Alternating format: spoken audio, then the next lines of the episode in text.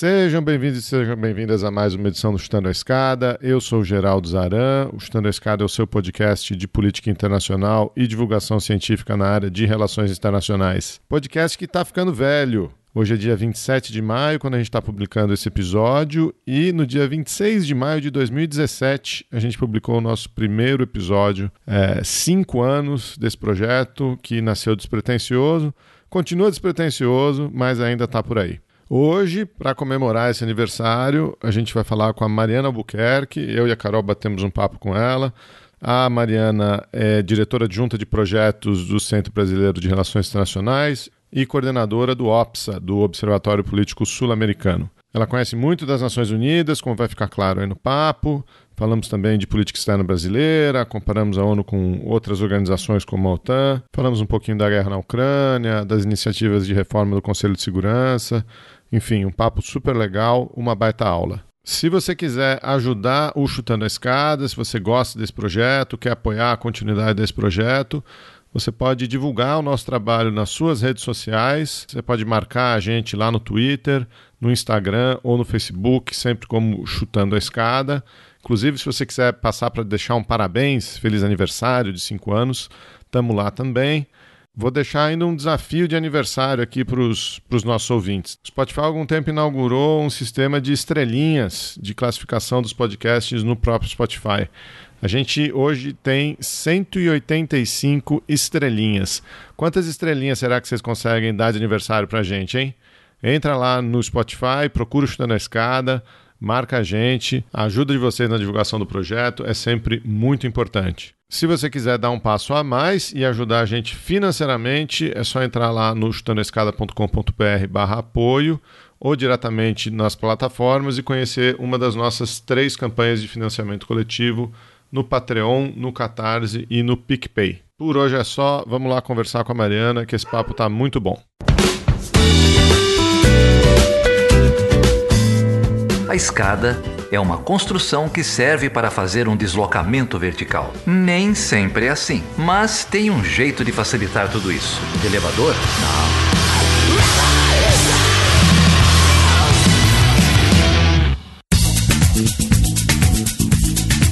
Então, Carol, tudo bem com você? Tudo ótimo, maravilhoso. Estamos sobrevivendo aqui quase em junho, mês de festa junina, fim de semestre, então é um mês muito desejado. É, você tá esperando o início da Quadrilha campanha. Quadrilha já tem bastante, né? Só falta canjica, fogueira.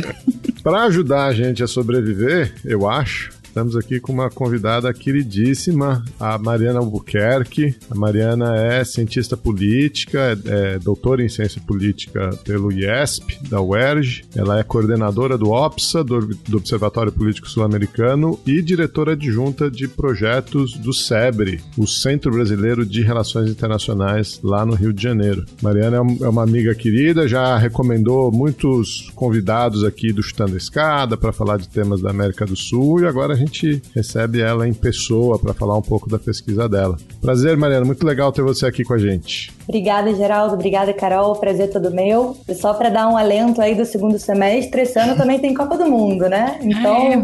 bom que a gente ou vai estar tá feliz ou vai estar tá triste, mas a Copa do Mundo acaba 14 de dezembro e eu acho que a gente tem que fazer aqui um combinado nacional de emendar o recesso. né? Olha aí, ó. Ninguém vai conseguir trabalhar entre a final da Copa do Mundo e o, o Natal. Mariana já, já chegou dizendo aqui veio, fazendo propostas disruptivas aqui. É um ano sui generis, né? De carnaval em abril e Copa do Mundo em dezembro. É boa, boa lembrança essa.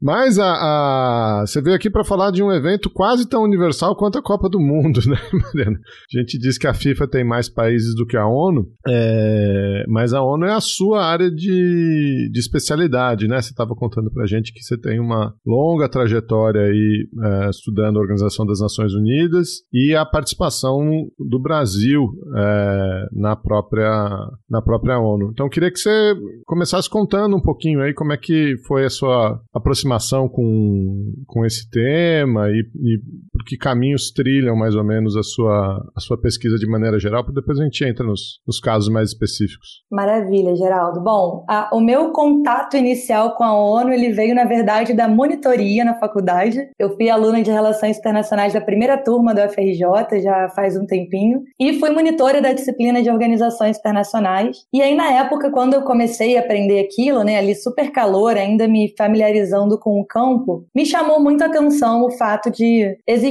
uma organização internacional do porte da ONU com uma missão tão ambiciosa, né, com objetivos realmente muito significativos para a comunidade internacional e para as relações internacionais. E sempre me interessou muito entender por que, que as grandes potências quiseram entrar numa organização dessa, né? Se elas podiam, eu naquela época pensando com a cabeça de uma jovem ingressante, né, no curso. Se elas podiam fazer as coisas por conta própria, o que que tinha motivado elas a abrirem mão de uma parte, né, da sua liberdade, dos seus interesses, para entrarem numa organização internacional? Então, com isso, eu fui estudar a ONU, mais especificamente, eu fui estudar o Conselho de Segurança da ONU. Esse foi o tema do meu TCC na, é, na época da faculdade. E aí eu já sabia, desde a monitoria, que eu queria trilhar aí um caminho acadêmico, então eu emendei a graduação no mestrado e o mestrado no doutorado, sempre tendo a ONU como tema de estudo. No mestrado, eu estudei a participação do Brasil no Conselho de Segurança, né, nas épocas em que o Brasil estava representado como membro não permanente basicamente comparando como era o posicionamento do Brasil no Conselho de Segurança e na Assembleia Geral, né, que é um outro órgão da ONU, e percebendo que se na Assembleia Geral, em que o Brasil tinha mais margem para negociar e mais países para fazer coalizão, ele tendia a discordar das grandes potências e ter uma posição mais autônoma, no Conselho de Segurança o Brasil votava 97,% das vezes, e aí a estatística real, igual aos Estados Unidos, mesmo em temas no qual o interesse do Brasil não era era convergente com o dos Estados Unidos.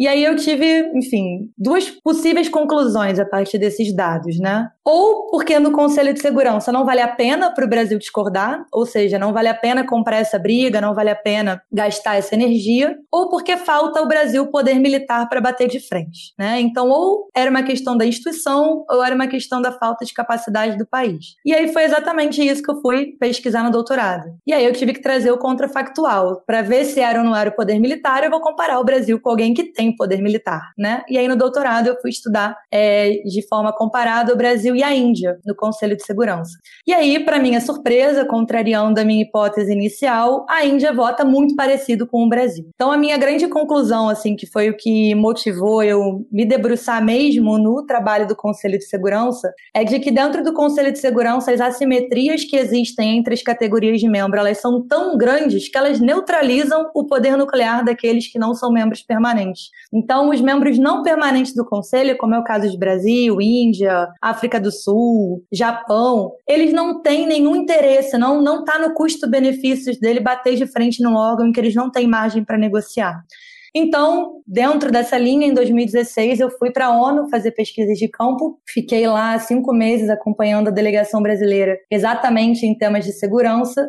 E aí eu trouxe uma nova variável aí para pesquisa que não tinha aparecido ainda, que era o papel da informalidade no processo negociador das organizações internacionais. A gente acha que tudo está explicado pelo tratado constitutivo, tudo está explicado pelos acordos internacionais, mas tem muito voto que é trocado de bastidor, tem muito voto que é comprado nos bastidores, tem muita transferência cruzada de votos. Então, ó, vota aqui em mim no Conselho de Segurança que eu voto com você lá no, no Conselho de Direitos Humanos. Então, assim, na verdade, eu cheguei à conclusão de que a ONU ela é guardada as proporções um grande Congresso Nacional brasileiro, né? Tem as suas bancadas, tem os seus lobbies, tem as suas trocas de favores. Presidir as comissões importa, importa muito porque você tem o poder de agenda.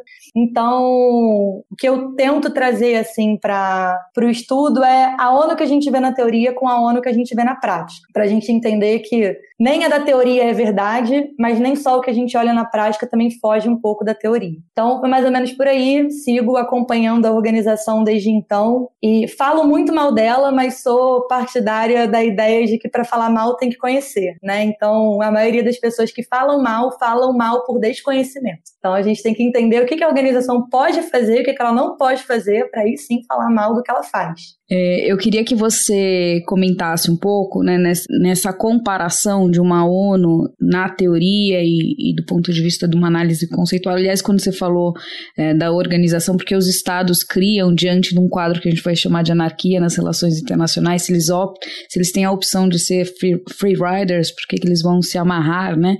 E aí eu pensei muito na, na teoria do realismo, do neorrealismo, que todos os alunos de graduação se apaixonam por ela e acham que é isso mesmo, né? É, é essa guerra, é sangue no olho, então compram muito essa teoria e aí a gente vem com esses questionamentos, né? Não faz sentido.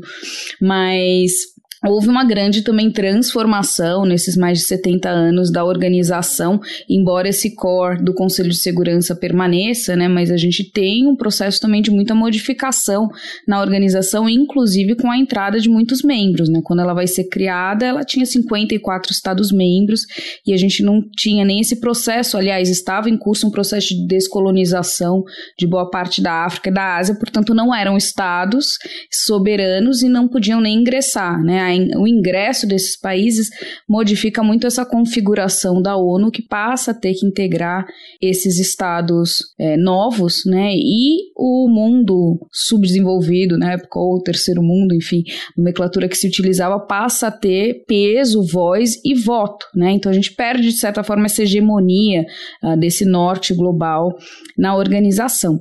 Eu queria te perguntar para comentar um pouco sobre essas modificações históricas e como isso reverbera no Conselho de Segurança.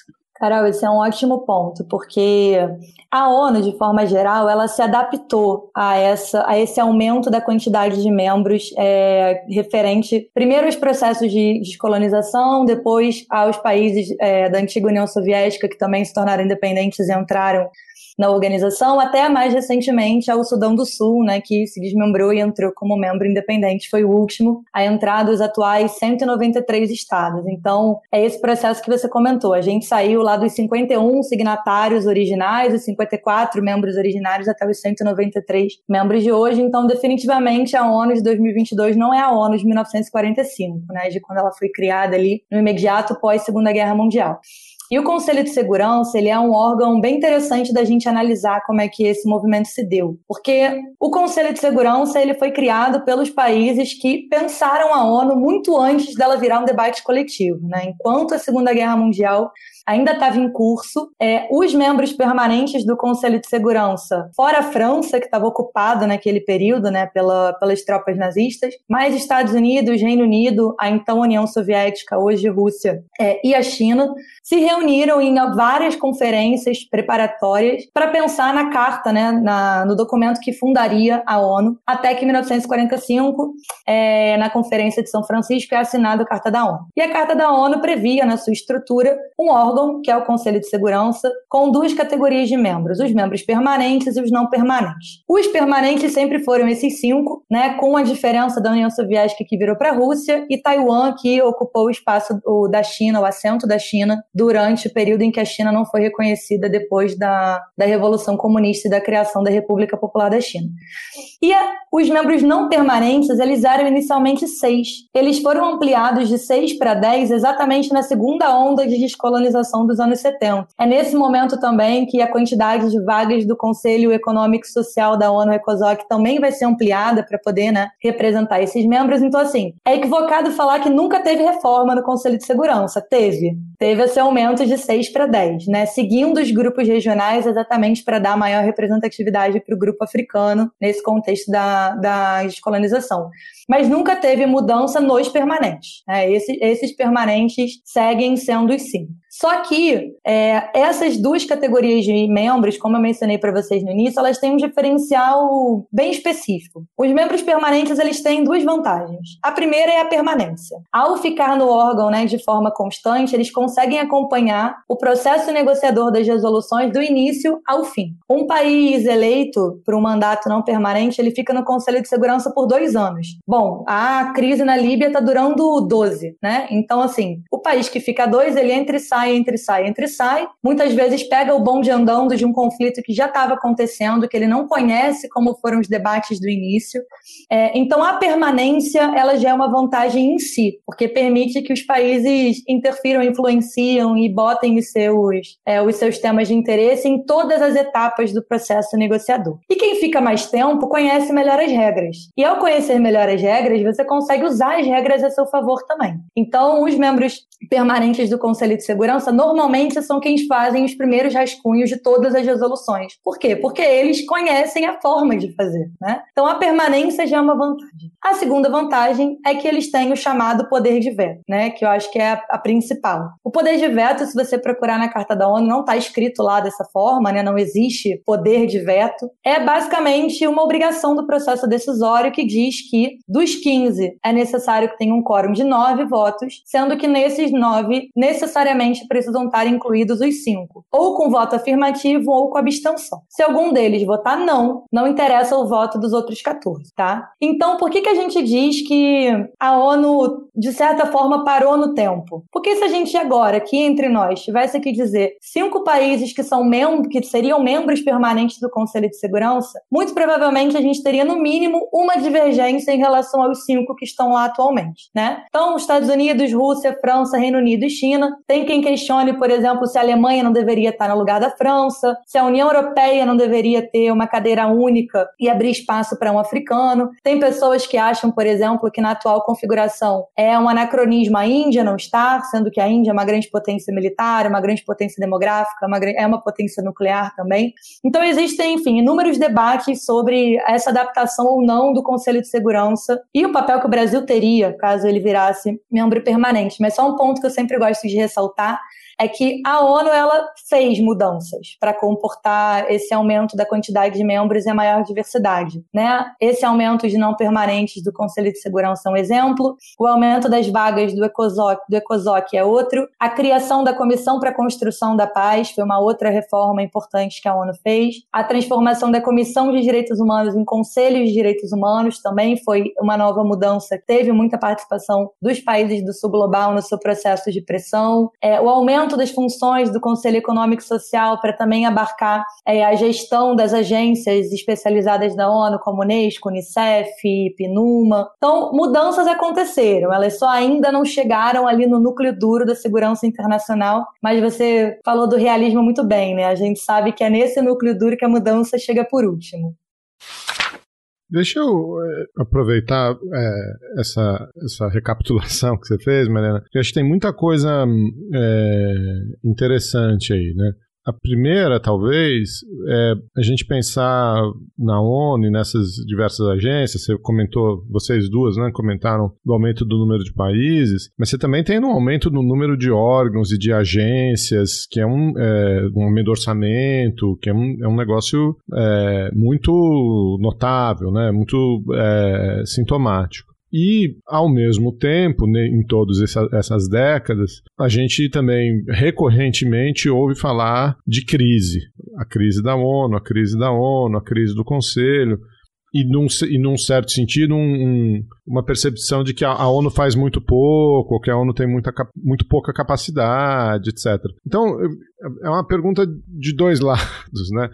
Um pouco se essa crise, se você acha que essa crise é verdadeira, e aí você retomou uns, uns pontos muito estratégicos, né, da expansão do conselho, é, das conferências é, iniciais, da criação, antes mesmo de São Francisco, no Barton Oaks e tal. É, e quando eu falo sobre esse tema, eu, eu me lembro muito de uma, de uma colocação que o Conselho de Segurança, ele não é que ele funciona pelo veto, mas ele funciona pelo princípio da unanimidade das potências, né? Que acho que era um negócio que o Stalin falava lá em, em 44, 45. Quer dizer, é, a gente ganhou a guerra, né? Nós somos as três, no, na época eram as três potências, né? O, o Reino Unido, Estados Unidos e a União Soviética nós ganhamos a guerra. Então, se nós vamos criar uma organização, essa organização não pode vir contra nós ou não pode agir de maneira unilateral por um, um de nós. Então, o Conselho atuará quando houver unanimidade entre as potências, e aí tra traduzindo entre unanimidade entre os cinco membros permanentes. Se você olhar por essa perspectiva, o Conselho funciona exatamente como ele foi projetado funcionar. O Conselho não foi projetado para inter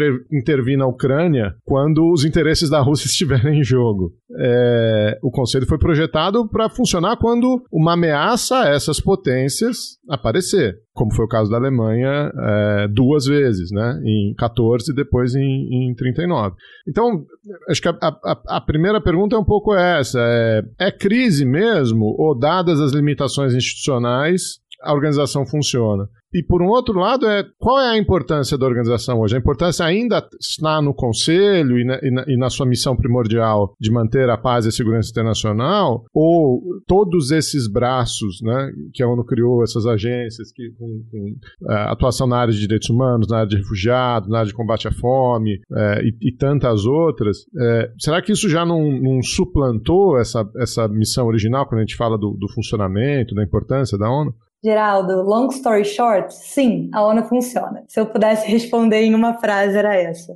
É, e você foi, assim, exatamente no ponto. Quando a gente quer falar sobre as limitações da ONU, a gente tem que entender exatamente por que e para que e por quem ela foi criada, né? Eu acho que você foi exatamente no, no, no ponto certo. A ONU passa, sim, por uma crise, sobretudo financeira, tá? A organização fecha no vermelho há muitos anos, principalmente porque o, o orçamento de toda organização internacional, ela é uma contribuição dos seus membros, né? No caso da ONU, dos seus Estados-membros. Então, todos os membros da ONU precisam pagar a sua cota anual em valores que variam de 22%, que é a cota dos Estados Unidos, a 0,001%, que é a cota de Santa Lúcia, Palau, enfim, São Vicente e Grenadines, os, os pequenos estados. Então, todos precisam pagar no limite da, da sua capacidade. E o que acontece é que, se você fica três anos sem pagar, você é suspenso. O que, que os países fazem? Espera chegar ao terceiro ano e paga a cota mínima. O Brasil faz isso há muitos anos anos, tá? A gente está em dívida com a ONU. Na verdade, a gente está em dívida com grande parte das organizações das quais a gente faz parte, mas a dívida com a ONU é verdadeira. Então, a organização está em crise financeira. Inclusive, antes da pandemia, a organização estava é, revezando escada rolante e elevador, porque não tinha como pagar conta de luz, assim, de, de coisa básica mesmo mas tem uma crise de legitimidade por trás. E eu acho que essa crise vem um pouco por isso que a Carol falou, a percepção de que ela não se adaptou muito bem aos tempos que a gente está vivendo e aos novos desafios. A ONU ela teve assim alguns marcos de grande crise, de grande de ciclos de crise, né, ao longo da sua existência. Ela foi criada em 45, aí todo mundo pensando, nossa, agora vai acabar o problema. Aí 47 Guerra Fria. Aí fica aquele caos, e Guerra da Coreia e o Vietnã e a ONU não consegue agir. Aí acaba acaba a Guerra Fria, cai o Muro de Berlim, 91, olha que lindo, vamos agora viver em paz. Pum, Guerra do Golfo. E a ONU também não consegue agir. Aí não, agora acabou a Guerra do Golfo, anos 90, as conferências, estamos alargando a agenda, pum, 11 de setembro. Aí a gente acha que tá tudo melhorando, maravilha, 2011, pum, Síria e Líbia. E aí agora a guerra da Ucrânia. Então assim, a ONU ela trabalha muito. Assim, tem pessoas muito capacitadas que estão lá todos os dias. Mas uma organização só pode atuar com base no mandato que ela tem. E o mandato da ONU é o tratado que a fundou, a Carta da ONU. Então se a gente pega a Carta da ONU para ler, a Carta da ONU diz exatamente isso que você mencionou, Geraldo. O Conselho de Segurança só pode agir quando houver concordância entre as cinco potências. Todos os países quando assinam a Carta da ONU e aceitam fazer parte da organização fazem isso cientes desse fato. Então, essa não é um, não é um problema da instituição. Ah, a ONU não fez nada na Ucrânia. Não, ela não pode fazer. Ela só pode fazer quando ela tiver o, o, o aceite dos cinco membros permanentes do Conselho de Segurança.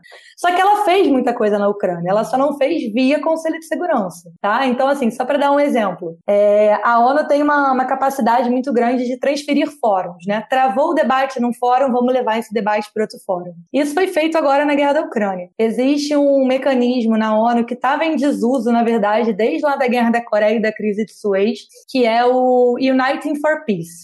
que é a possibilidade de você levar para a Assembleia Geral um discurso que está travado no Conselho de Segurança. Fizemos isso, levamos o debate que tá da, da Ucrânia para a Assembleia Geral. Foram aprovadas várias resoluções na, na Assembleia Geral condenando a invasão é, da Ucrânia pela Rússia. Ah, mas a, o que vem da Assembleia Geral não tem força de lei, não pode a gente não pode sancionar, a gente não pode fazer nada, mas tem um custo político, tem um custo político gravíssimo, principalmente porque fica muito evidente para todo mundo quem votou de qual forma. Então a gente sabe como os países estão se posicionando em relação ao conflito. A Corte Internacional de Justiça está analisando o caso. O Conselho de Direitos Humanos suspendeu a Rússia da participação. O secretário-geral da ONU liberou um fundo de assistência. Então a organização está fazendo muita coisa, mas ela, a organização, enquanto uma instituição, só pode agir no limite da letra da sua lei, né? E a letra da sua lei diz que o Conselho de Segurança só pode agir com base no aceite dos cinco membros permanentes.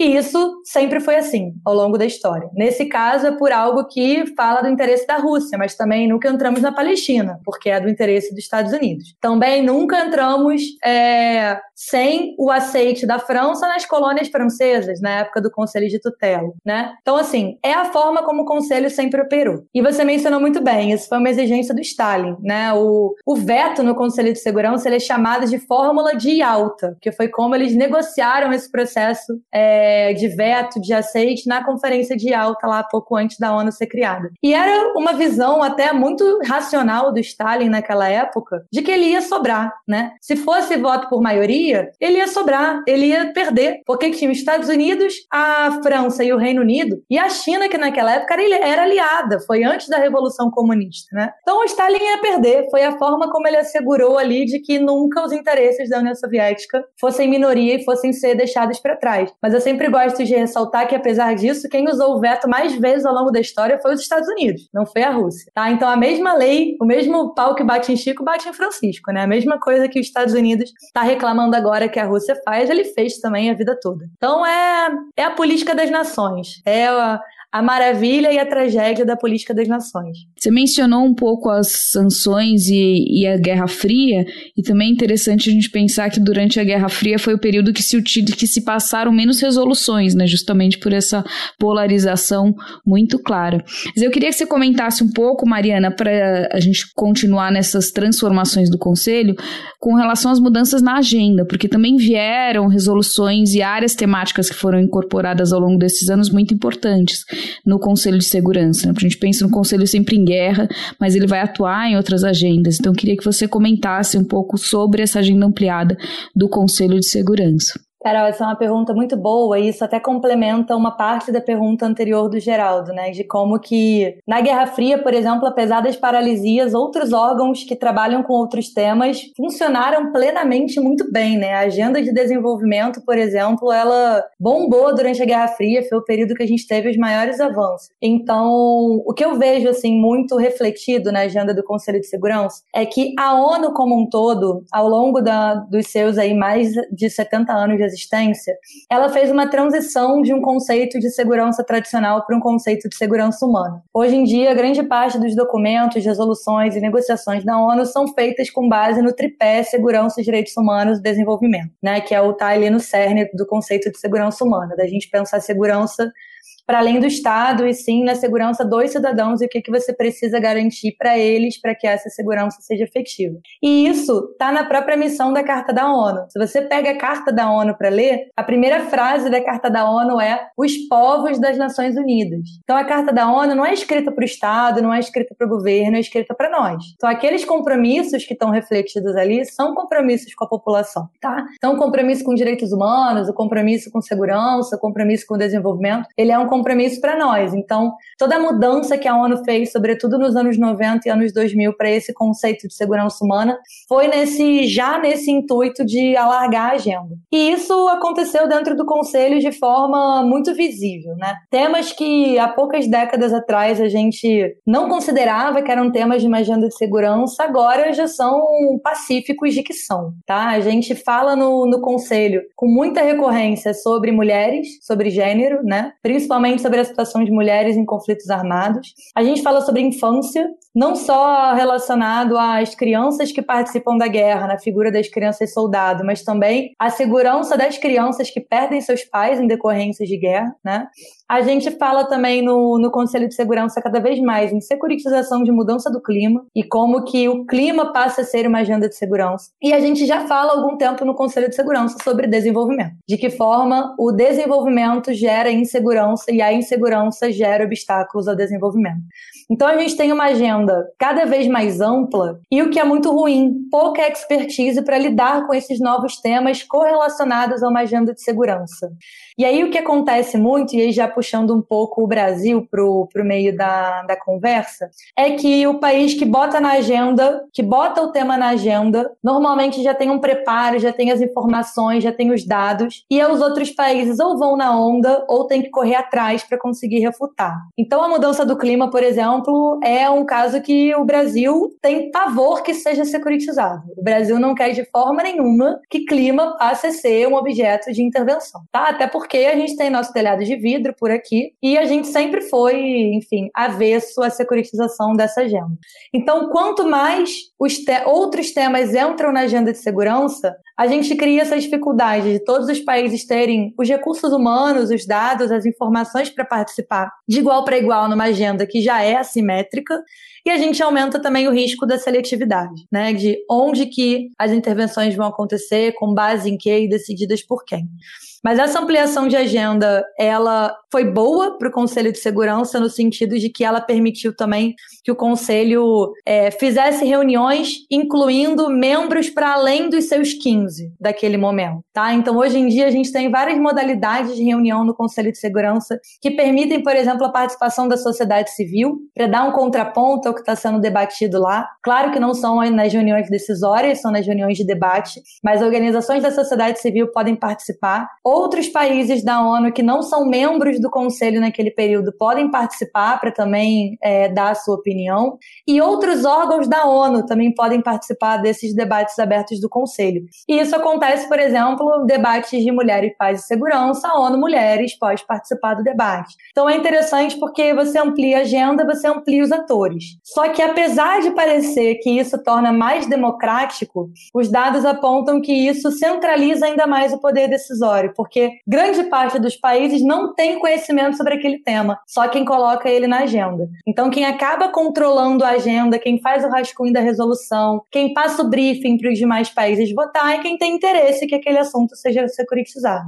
Então, tem vários temas que o Brasil não quer que estejam numa agenda de segurança. O Brasil acha, por exemplo, que mudança do clima tem que estar no Conselho Econômico e Social, porque ele tem relação com economia, com sociedade e com direito ao desenvolvimento. Não é um assunto de segurança. A China tem pavor a falar de securitização de mudança do clima. Então, essas novas agendas, elas mostram um recorte norte-sul muito interessante também de se observar.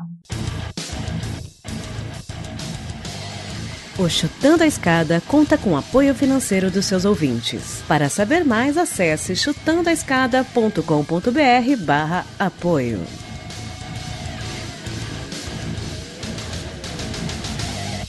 Eu queria voltar, Mariana, num comentário que você fez um, um, um pouco antes. Acho que, enfim, você brilhantemente mostrou aí a expansão da agenda é, a partir dos anos 90, principalmente, eu diria, né, é, no, no, depois do fim da Guerra Fria. Mas um, num comentário anterior, é, você falou sobre o custo político, né, de acho que quando você estava falando de levar as discussões, essas discussões congeladas, de levar essas discussões para fora, é, para fora do Conselho e não é que não tem importância, tem alguma importância. Você toca no tema, fica o tema fica na mídia, tem o custo político, etc. Mas nas próprias discussões sobre. E, e, você mencionou também antes as discussões sobre a reforma do Conselho e a primeira reforma, né? É, de 11 para 15 membros, é, o aumento aí de quatro membros não permanentes. Essa discussão sobre, sobre reforma do Conselho, sobre aumento, agora me parece que a discussão está mais centrada numa nova ideia de aumento, ou de aumento de membros não permanentes, ou é, de aumento de membros permanentes, mas sem poder de veto. Né? É, que aí naquele seu primeiro ponto das duas é, características, você incorpora uma, ó, você vai ficar lá, mas você não dá a outra, né? Me parece que é, é nisso que está tá se girando as, as propostas que vêm e vão, né? Você tem momentos, contextos em que esse debate aparece com mais força, depois se dissipa e, enfim, você fica nessa, nessa, nesse pêndulo, né?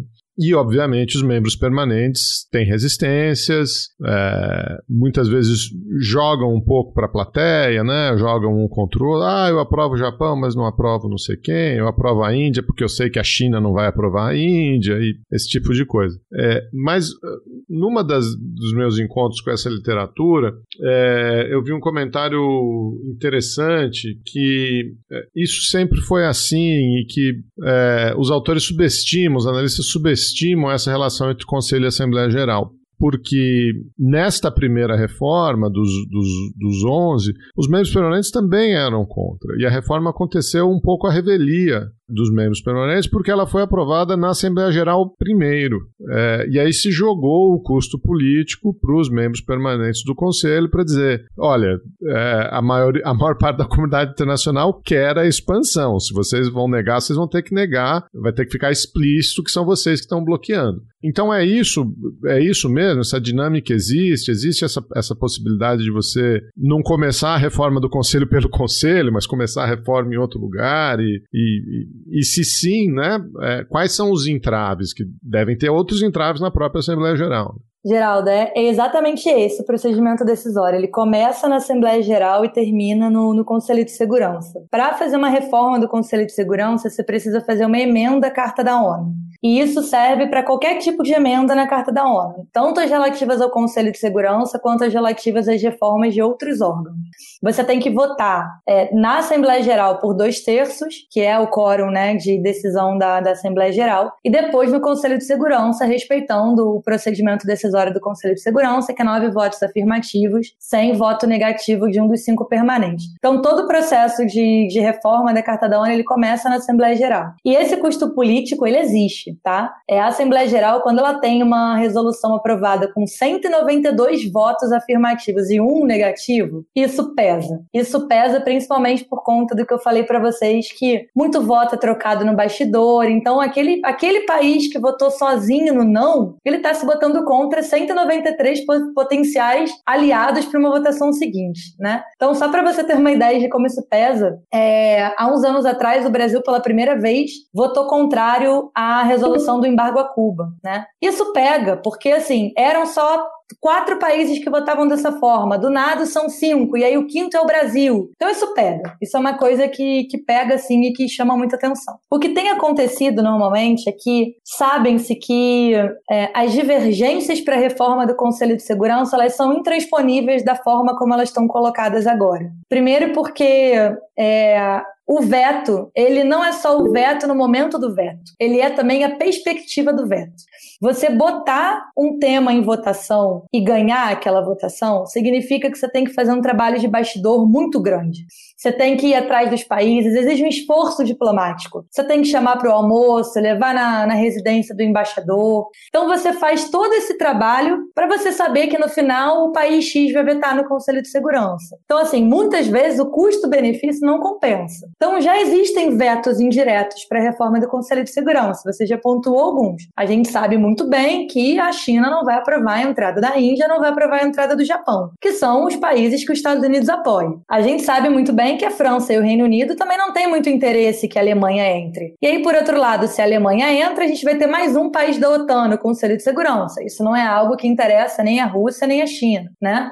A gente sabe que o Brasil tem interesse de entrar, mas nem o Brasil é consenso entre, entre os cinco membros é, permanentes. Então, o processo ele começa sim na, na Assembleia Geral. Se a gente tivesse num contexto histórico favorável a que dentro da Assembleia Geral a gente conseguisse uma amplíssima maioria, seria ótimo mas eu acho que essa ameaça do, do veto indireto, ela acaba brecando um pouco as iniciativas. A gente teve uma janela de oportunidade muito boa é, na década passada, que foi quando existe, desde que a ONU foi criada, um grupo de trabalho de reforma do Conselho de Segurança no âmbito da Assembleia Geral, tá? O Brasil, inclusive, foi um dos entusiastas da gente ter um fórum de debate permanente sobre a reforma do Conselho de Segurança na ONU, até porque a gente queria ser membro permanente desde a Liga das Nações, a gente tentou ser o sexto membro permanente do Conselho de Segurança, não conseguiu.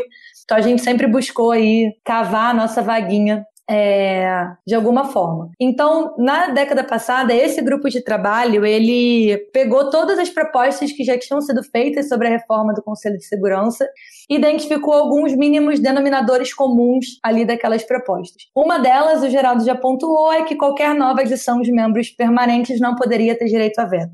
E isso não é, uma, não é algo que só os cinco atuais membros permanentes defendem, não. A própria ONU defende que não sejam criados novos pontos de veto em nenhum de seus órgãos. Então, os novos membros permanentes que entrassem entrariam sem veto. Essa era uma proposta. A segunda proposta era a criação da categoria dos semi-permanentes, né? Países que, ao invés de ficar dois anos no conselho, poderiam ficar quatro com uma reeleição sucessiva. Então, poderiam ficar até oito, o que também ajudaria esse argumento de ter uma maior permanência para dominar o ciclo do, do processo negociador.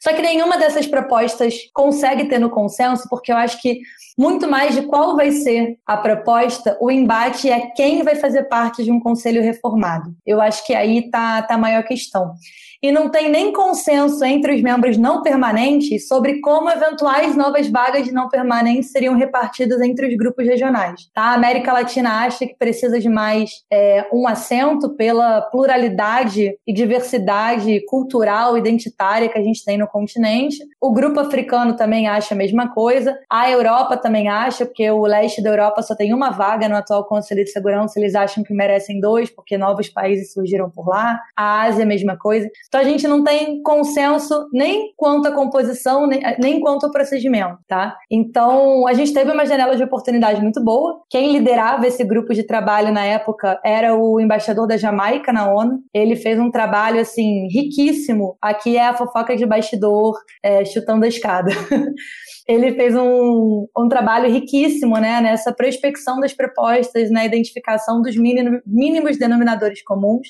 E do dia para noite ele foi removido do cargo dele. E dizem as mais línguas que por pressão da China, porque a China é quem mais se opõe a uma reforma do Conselho de Segurança em qualquer direção, tá? Então, a fofoca de bastidores de que houve uma ligação de presidente para presidente do tipo leva esse cara para casa porque ele tá me dando problema e ele saiu do grupo de trabalho, ele conseguiu ficar na ONU, mas em outro, em outro setor, né? Não, não nesse grupo de trabalho que ele estava. Foi no momento também dos BRICS bombando ali, do Brasil fazendo uma campanha muito ativa com o investimento pessoal do então chanceler Celso Amorim. A gente pode falar mais um pouco disso se vocês quiserem. Mas essa janela de oportunidade ela se fechou. Ela se fechou ali principalmente depois da Primavera Árabe, em que uma nova dinâmica de poder entre os membros do Conselho se colocou, em que o Conselho entrou numa nova crise de legitimidade. E é isso, o resto é história. A ver.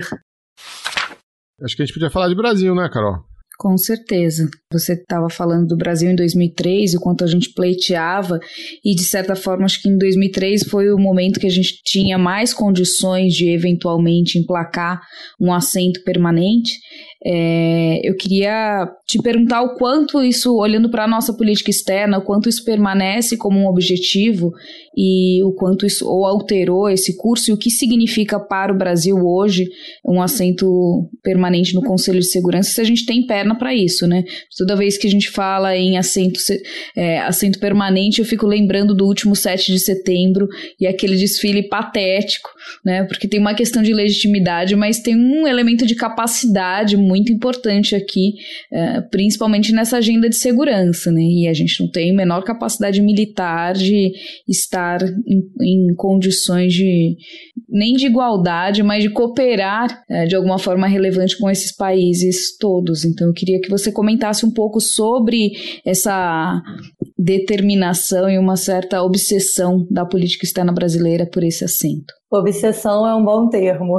É, a campanha pelo assento permanente ela é um objetivo constante né, da política externa brasileira, desde lá do Arthur Bernardes, né, Liga das Nações, até os dias de hoje. O Brasil é, lutou muito para ser membro permanente do Conselho da Liga das Nações, na ausência dos Estados Unidos, dizia o Brasil que era o candidato natural da América, né, o representante natural da América. Os argentinos e os mexicanos nunca gostaram muito disso, mas a gente sempre usou esse argumento. E desde que a ONU foi criada, a mesma coisa. O Brasil tentou ser membro permanente do Conselho de Segurança naquelas negociações preliminares né, da ONU para o Conselho já ser criado com seis membros e o Brasil ser o sexto.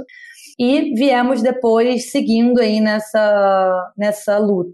Mas desde o início, cara, o argumento do Brasil para ser membro permanente do Conselho de Segurança nunca foi baseado nas suas capacidades. Ele sempre foi muito baseado no Brasil em ser uma alternativa à lógica de segurança tradicional das potências, né? É claro que o Brasil tinha credenciais militares, né, para se colocar como candidato, sobretudo no pós-Segunda Guerra. O Brasil participou da Segunda Guerra Mundial, então não era algo desprezível. A gente teve uma participação até importante para o nível que se esperava, né, na, naquele contexto.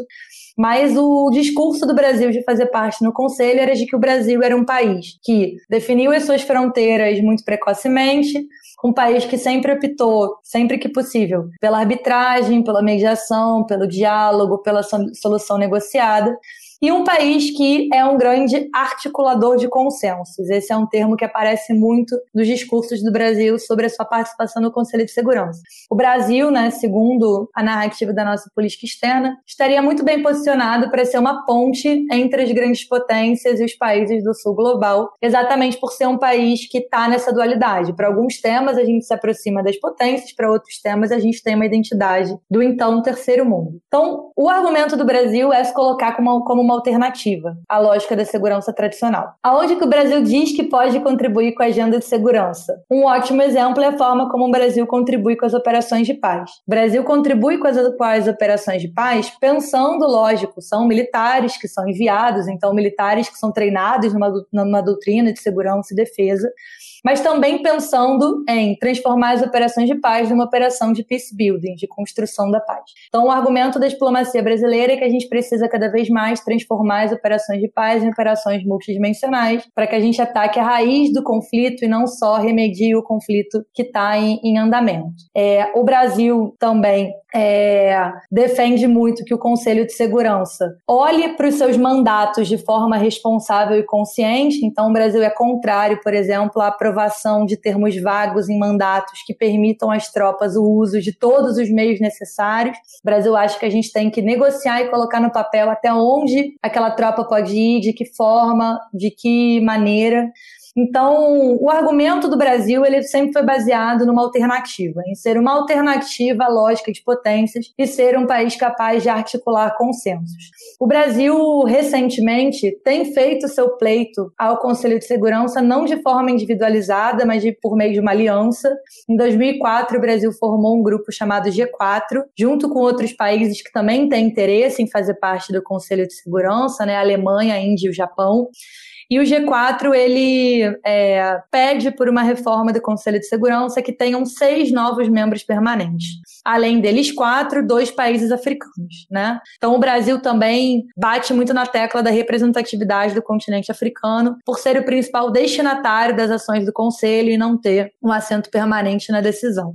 E na lógica do G4, o Brasil e os países que fazem parte do G4 abriram mão do poder de veto num primeiro momento. Então, a, o pleito inicial do G4 era para entrar no conselho seis novos membros permanentes com o poder de veto. À medida, lá naquele contexto do Celso Amorim, que isso foi ficando inviável, tanto pelo Conselho quanto pela própria ONU, que desincentiva que hajam novos pontos de veto no, no Conselho, o G4 abriu mão do, do veto com a inclusão de uma ressalva, que as potências também abrissem mão de usar o veto em situações de catástrofe humanitária, tá? Então, dentro da posição do, do G4 de pleito, tinha um pouco essas ressalvas e novas formas de encarar o mundo. É claro que as potências não gostaram das ressalvas, isso não foi colocado na mesa negociadora porque não ia acontecer, mas na ideia inicial isso estava ali pelo, pelos boatos e pelos bastidores. E essa janela de oportunidade ela se fechou. Hoje em dia a possibilidade tanto do G4 enquanto grupo quanto do Brasil entrar na ONU sozinho, ela é muito baixa. Eu não diria para vocês que ser membro permanente do Conselho de Segurança deixou de ser um objetivo da política externa brasileira, eu só diria que ele não é mais apresentado como uma, como uma prioridade, sobretudo no atual governo.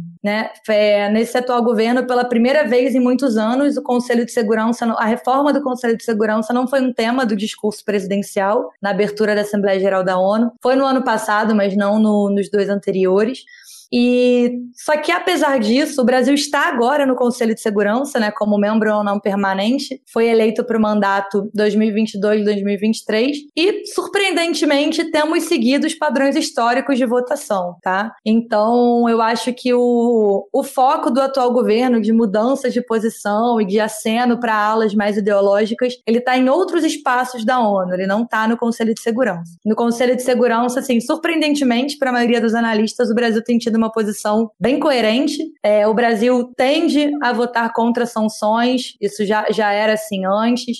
O Brasil tende a votar a qualquer tipo de exclusão de membros de espaços negociadores por achar que a exclusão ela radicaliza e piora né, a situação do país.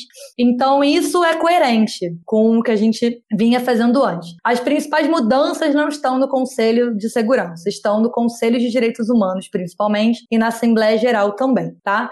Mas, de forma geral, eu diria para vocês que nenhuma reforma do Conselho de Segurança está próxima de acontecer e nem se ela acontecesse hoje, o Brasil seria o primeiro primeiro a entrar. Pois é. Eu não sei se eu vou denunciar a idade aqui, declarar a idade, mas eu me lembro dessas conversas na época do G4, inclusive de eventos aí no SEBRE, onde você está, é, Mariana, liderados pelo embaixador Baina Soares na época, contando dessas histórias, de como esses, essas propostas foram, foram constituídas e é, temos aí quase 20 anos, né? Então, é, na verdade, essa, essa é uma pauta que eu acho muito pouco interessante, essa pauta de, de reforma do Conselho, da busca da, da, da cadeira brasileira, por tudo isso que vocês é, elencaram.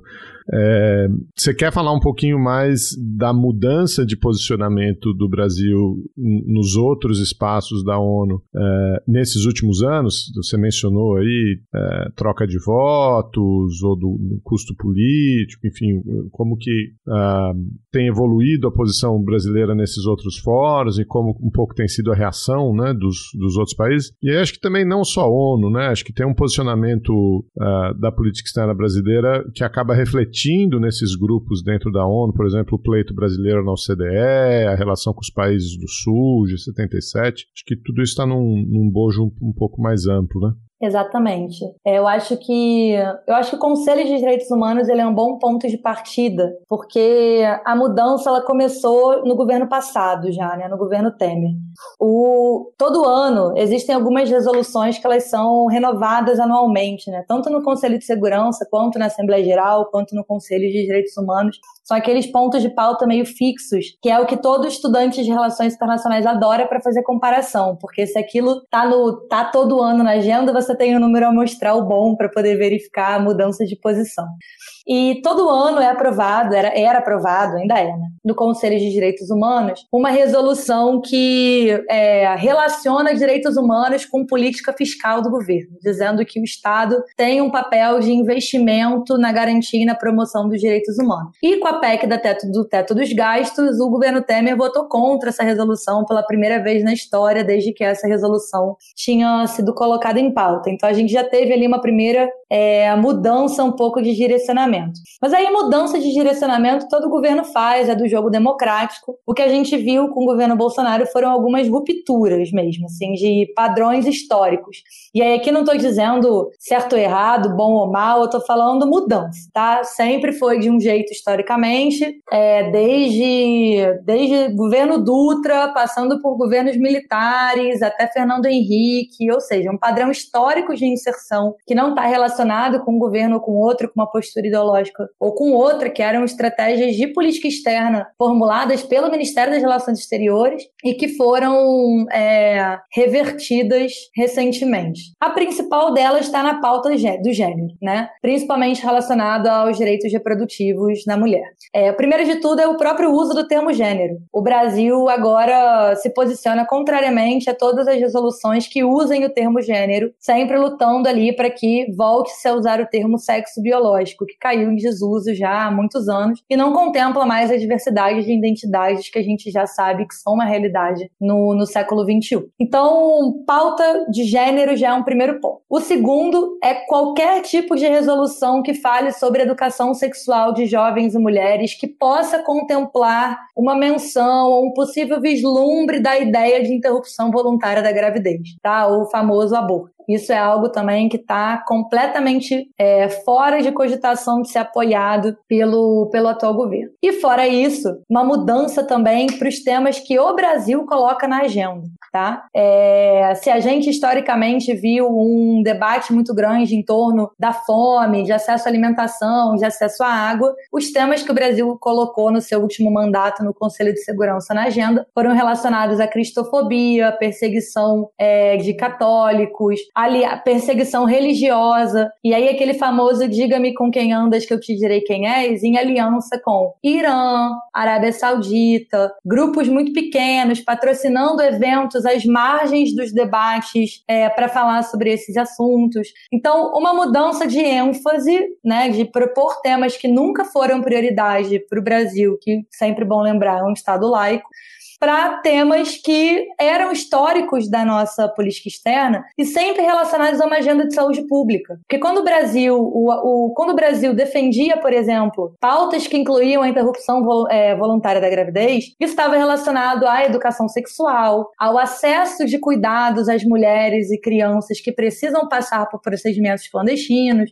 Então não era assim, liberou geral, pode fazer onde quiser. Não, nunca foi essa a posição do Brasil. A gente sabe que o aborto ele salva exceções mas não é uma realidade de forma legalizada aqui no, no nosso país. Só que isso entrou na agenda do Conselho de uma forma muito pejorativa, né, nesse, nesse atual governo. E uma outra mudança, como o Geraldo bem mencionou, é um pouco essa identidade de país do Sul. Né? Eu acho que o Brasil tem tentado se desvincular de uma pauta que vem desde a Liga das Nações, né, dessa ideia de articular os países que não estavam entre as grandes potências, depois na Guerra Fria, os países do terceiro mundo, o Brasil, ao longo de toda a ditadura militar, defendeu o desenvolvimento para os países do terceiro mundo. Então, essa não é uma pauta é, de governos de esquerda, pelo contrário. Então, essa também tem sido uma mudança grande.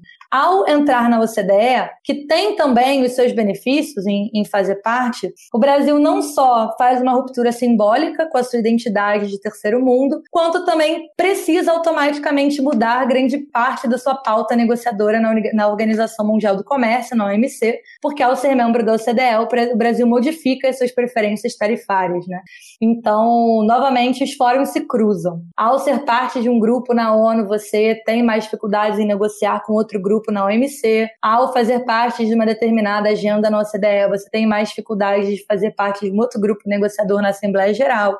Então, assim, a, a comunidade internacional, ela é intercruzada. Então, o que eu diria para o Brasil de agora é que temos feito escolhas erradas. Temos feito opções erradas. E não erradas de certo, de bom ou mal, de juízo de valor, mas erradas no sentido de padrões históricos de inserção consolidados do país. Então, o que fica aparecendo para os outros países que negociam com a gente é uma inseguridade muito grande, porque eu vou colar no Brasil, o Brasil agora está falando isso, daí muda o governo, fala outra coisa, aí volta, fala outra coisa. Temas que nunca foram vinculados a mudanças de governo, e sim a uma estratégia de Estado, passaram a, a ser politizados e colocados na conta né, de preferências momentâneas. Então, não estamos na melhor situação agora na ONU. É, quase saímos de alguns acordos multilaterais que a ONU propõe, não saímos por pressão de um lado, por necessidade de se manter em acordos por outro, mas digamos que a defesa do multilateralismo não é uma pauta prioritária do atual ministro das Relações Exteriores, da atual presidência da República, dos atuais tomadores de decisão. É, a gente vê isso, inclusive, no Mercosul, né? A preferência, a flexibilização para pautas bilaterais, para acordos trilaterais por fora, né, de ordenamentos multilaterais, tem sido a via de preferência, porque é a via mais fácil. É a via mais fácil de você fazer no curto prazo. E o curto prazo é o horizonte de tempo com governos que só pensam na reeleição tem para trabalhar. Bom, Mariana, é, você estava mencionando a questão do veto, né? E a gente falou numa perspectiva histórica, o quanto isso foi. Os Estados Unidos foram os que mais utilizaram, e suponho eu que tenha sido a maior parte das vezes em resoluções que dizem respeito à Palestina e Israel, né, que é o tema mais delicado para os Estados Unidos. Inclusive, quando a gente olha o, o recorde, né, o registro de votos dos Estados Unidos no Conselho de Direitos Humanos também é da mesma forma, né? Tem resoluções quando entra Israel e Palestina, podem todos votar a favor, mas Estados Unidos vai ser sempre contrário, né? Então ele acaba melando o jogo ali, impedindo isso. Mas, é, ao mesmo tempo, a gente tem esse impasse das resoluções e do poder de veto sendo aplicados agora na guerra da Ucrânia, né? E a dificuldade que se tem de ver um protagonismo do Conselho de Segurança. No início do conflito, a gente acompanhou mais reuniões com mais frequência, reuniões de emergência do Conselho, mas sempre esbarrando nesse poder de veto, portanto, as resoluções que eram propostas, nenhuma tinham um poder realmente muito coercitivo sobre a Rússia, nem longe de poder autorizar o uso da força, justamente por esse veto. E, em contrapartida, nós temos uma outra organização superpoderosa de segurança que é a OTAN, e que tem sido alvo de disputa justamente nessa agenda da guerra e tem tido um protagonismo grande também agora com essa discussão da ampliação do número de membros da OTAN. Então, queria que você elaborasse um pouco sobre a correlação entre essas duas organizações e se nesse arranjo de governança global, se não há uma sobreposição dessas organizações, uma competição entre elas, né, e, e se você puder comentar um pouco sobre essa atuação na guerra da Ucrânia. Tá, essa é uma ótima pergunta, cara. É pergunta de um milhão de dólares. É...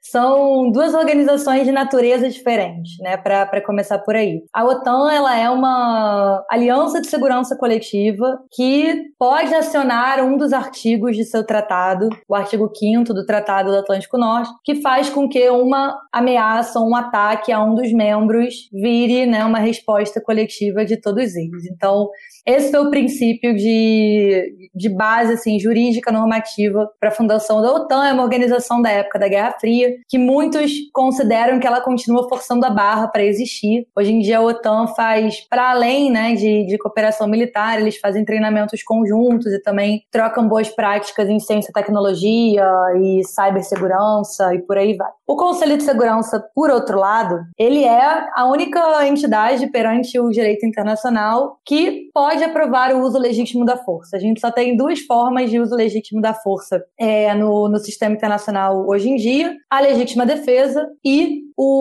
a aprovação por meio do Conselho de Segurança com base no capítulo 7 da Carta da ONU, que é o capítulo que aprova sanções, tanto econômicas quanto militares e por aí vai.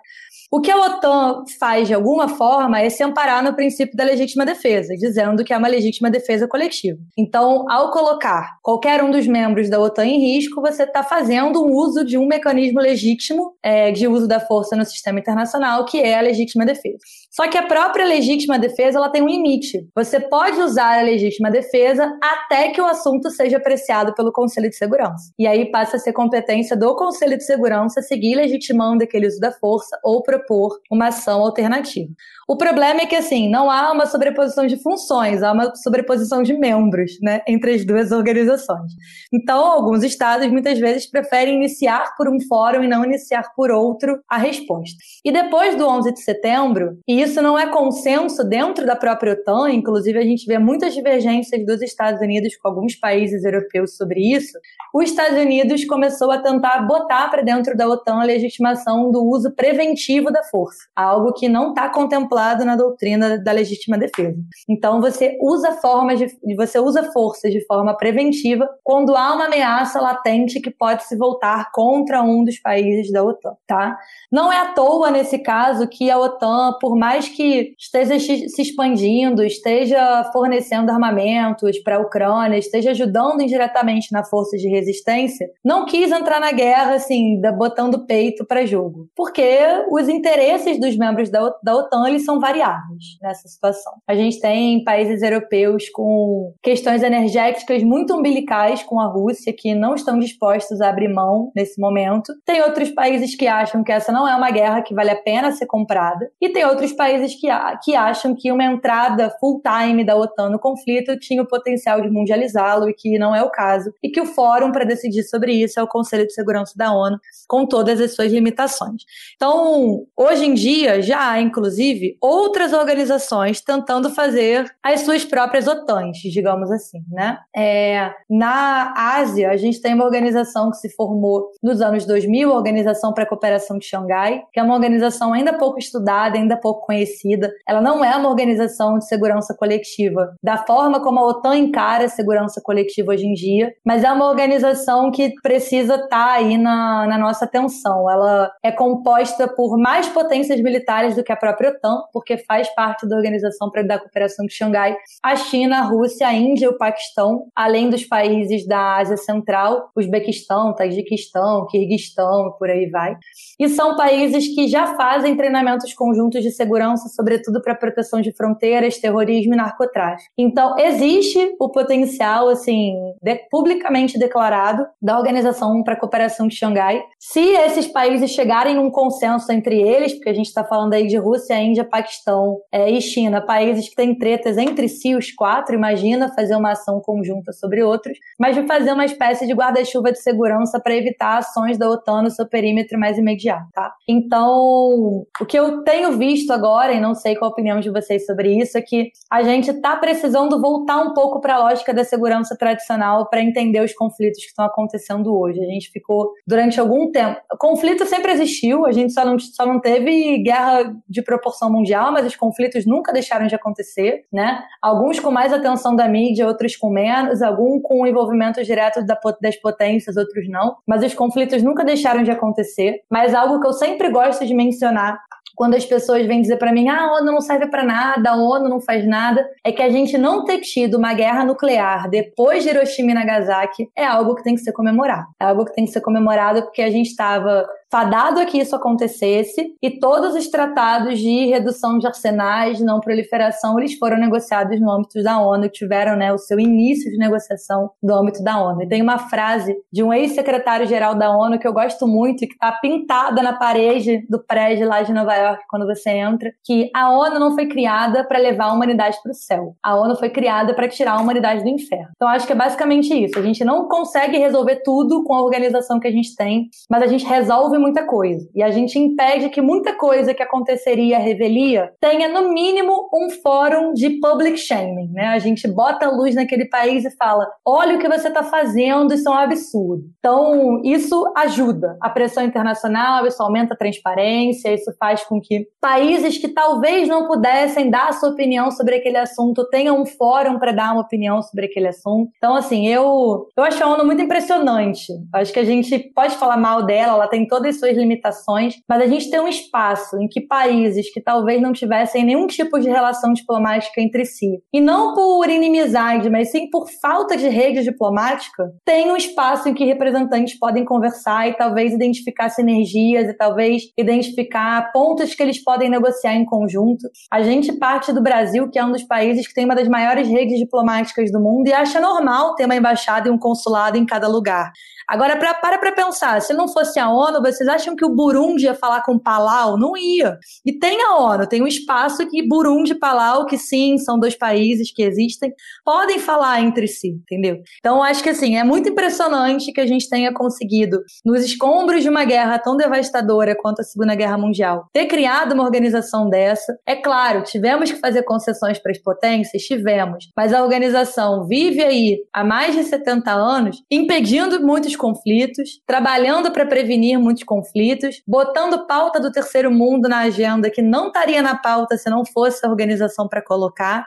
Então, assim, vamos criticar onde tem que criticar, mas vamos reconhecer o mérito onde o mérito existe também, né? Mariana, eu super voto em você para substituir o Bolsonaro no seu último discurso de assembleia, de abertura da Assembleia Geral da ONU em setembro. Bolsonaro nada, vai substituir o Não, em, set, em setembro com, com, essa, é. com essa paixão pelo é objeto é, aí, ela vai Não, mas a gente precisa, a gente precisa dela aqui, deixa ela aqui. Até porque então... nunca tivemos uma secretária-geral mulher na ONU, né? Essa também é uma, uma fraqueza institucional muito forte, um desequilíbrio de gênero nos cargos de comando muito forte também. Então, quem sabe a gente não vai ter uma primeira. Não precisa ser uma, oh, não, mas uma gostou, não precisa ser você. Bom, e queria deixar a dica, Geraldo e Carol, para todo mundo que está escutando aqui a gente, quem tiver mais interesse em acompanhar notícias sobre a ONU, ficar inteirado sobre o trabalho da organização, sobre a sua estrutura, suas funções e seu mandato, eu administro uma página no Instagram chamada ONU em Pauta. Então, sigam lá para ficar por dentro e acompanhar também. E, como o Geraldo falou no início, eu coordeno o Observatório Político Sul-Americano, que é um grupo de análise dos países da América do Sul. Eu já pesquisei o Brasil, eu já pesquisei a Venezuela, eu já pesquisei o Uruguai. Hoje em dia eu monitoro as pesquisas de todos. Agora você é chefe. A gente né? também está nas redes sociais, então é só procurar por Observatório Sul-Americano, que estamos por lá também, e vocês também podem acompanhar notícias sobre a nossa região. Excelente. A gente vai compartilhar depois todos os links na nossa página e no episódio, então as pessoas podem entrar diretamente. Super legal. Mariana, foi uma aula, foi literalmente uma aula, foi excelente. Eu tava comentando com o Geraldo, falei, é o tipo de episódio que depois a gente utiliza em sala de aula mesmo. Então, esse foi um desses. Você manja demais, foi um prazer conversa, conversar com você. E é sempre bom também divulgar pesquisas de mulheres, mulheres discutindo temas da segurança, né, onde é uma área, embora seja organizações internacionais onde a gente esteja bem presente, mais segurança ainda uma agenda dentro das relações internacionais extremamente machista e dominada pelos homens mais do que as outras, né? Então, parabéns também por adentrar este universo e volte sempre, sempre que você tiver coisa boa aí, vem bater um papo com a gente, vai ser um prazer. Só convidar, estou sempre por aqui, foi um prazer enorme participar. Obrigada, Geraldo, pelo convite. Obrigada, Carol, por dividir o espaço comigo. E acompanhem o OPSA, o Ano em Pauta nas redes sociais, que a gente continua trocando por lá também. Você acabou de ouvir mais um episódio do Chutando a Escada. Para apoiar, acesse chutandoaescada.com.br barra apoio.